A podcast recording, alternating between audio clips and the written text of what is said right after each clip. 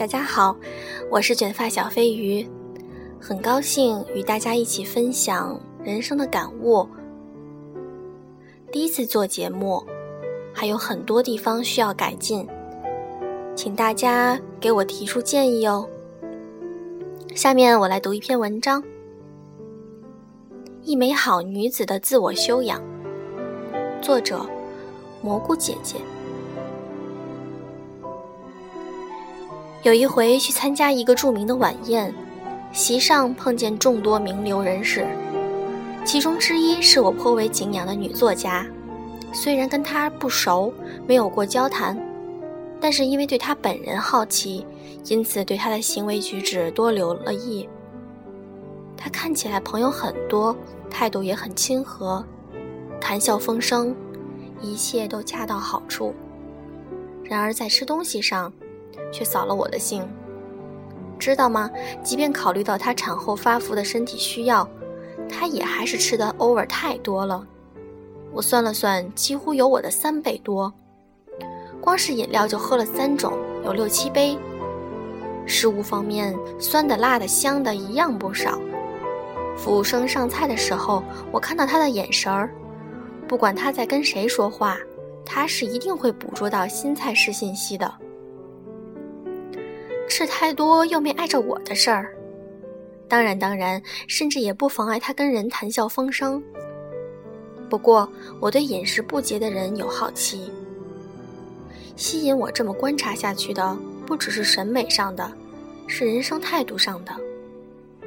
我以为饮食所能传达的内容太多，最重要的还有对物、对世界、对自己的态度。饮食是我们自身与外界进行的能量交换，这是必要性的部分，但它也有特殊的部分，因为它是口腹之欲的一种，人对欲望的姿态。最显而易见的是区别于饮食行为上。说说我自己吧，因为种种原因，我的青春期过得相当压抑。在我大学毕业成年之后，有一段时间。我最是信奉“今朝有酒有酒今朝醉”的人生教条。不知道为什么，总觉得人如果要死，人生就注定是无意义的。那么，唯一有意义的是此刻、现在。那么，我为什么不在我唯一拥有时间内对自己好点呢？所以在那段疯狂的岁月中，我要么大吃大喝不顾身材，要么猛然发现长了赘肉就不吃不喝好多天。来来回回折腾自己的肉体，直到脸上长满了内分泌失调的痘痘，把自己搞到生病为止。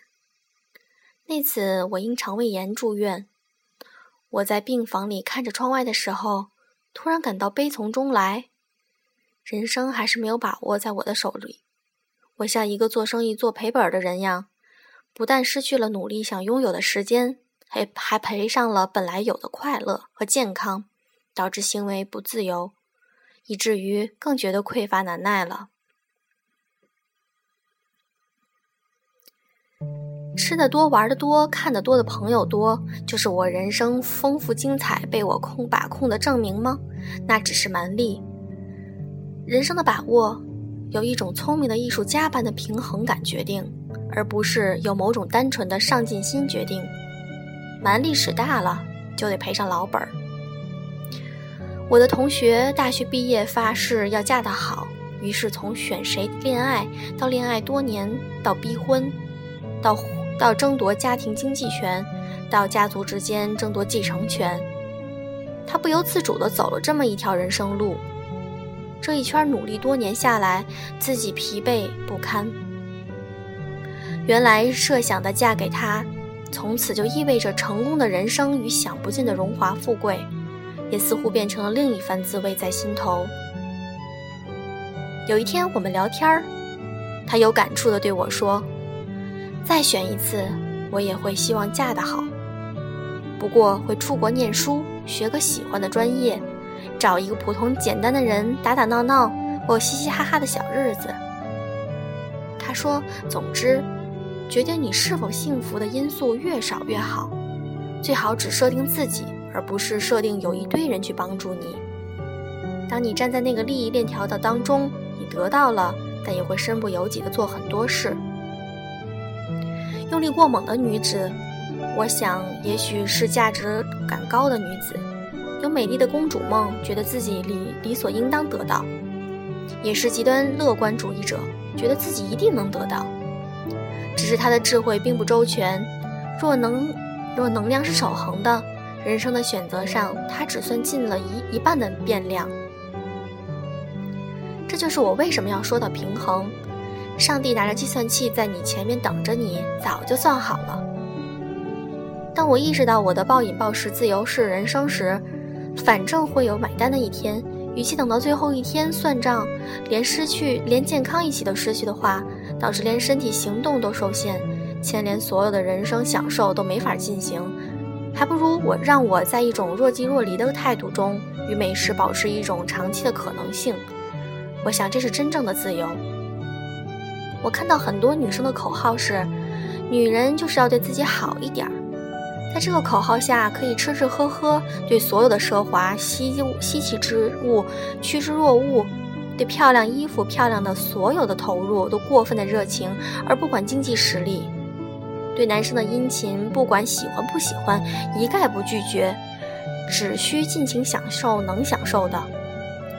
这种人生教条，真正是今朝有酒今朝醉。所谓对自己好一点的口号，不过是单方面的放纵，只重短期利益的人生态度。我只想说，不可太过。最终，我认为的女人对自己好一点，不是什么你都应该拥有不错过，它不等于拥有一切，应该换成享受而不附着，这才是真正的自由。保持自由之身，不被外物过分的操纵，符合这个准准则，我们就能够把握真正的人生。那位文章开头的女作家，如今正处于事业的上升期，我想她是有志得意满的一面，也有奋力拼搏仍不能如愿的一面。问题是，文学作品里可以演绎人生的真实匮乏感，在吃喝中却展露无遗。因为吃吃喝喝是自然没有包装的，是日复一日的琐事，是最低级的欲望，也打着最粗粝之成长和自我修养的烙印。从这个角度，我钦佩几十年如一日保持健康饮食的女人，我也钦佩所有的美食家，他们不是以诗吃而著称，而是以会吃著称。他们是对自己味蕾保护最周全的一群人。这种最精细的敏感，需要自自由出入的态度得以长久维持。这种少即是多的人生，正是古代中国人从来劝导的精进之道。可控的人生，就是对自己的欲望开始。君子对物之所取，必有一点，必有一种点到为止的这种姿态。穷追猛打，总有挥之不去、抒发匮乏感的底层信息。说到女人的匮乏感，自有其特性。从心理学家的研究来看，每个女孩小时候都是天生的关系营造者，她们敏感、善思，更关注关系和和谐，甚至甚至于男人关注的成就感。所有的女子命命定都自带一种不安。想要有安全可依赖的男女关系，想要有可控的幸福人生，想要有处理好一切纷乱关系的能力。当这种信心不足的时候，就开始寻求外力，奋力抓住一切。战胜这种宿命，女人的终极自由，便是来自关系一种一对自己的对关系的一种淡薄的心，找到一种自给是自足、保持距离的状态。知止。只在追求、追在追追随安全、依赖与自我满足的分界线上，知止后而只能知自由。有一个哲理故事，我一直放在心里，愿与大家共勉。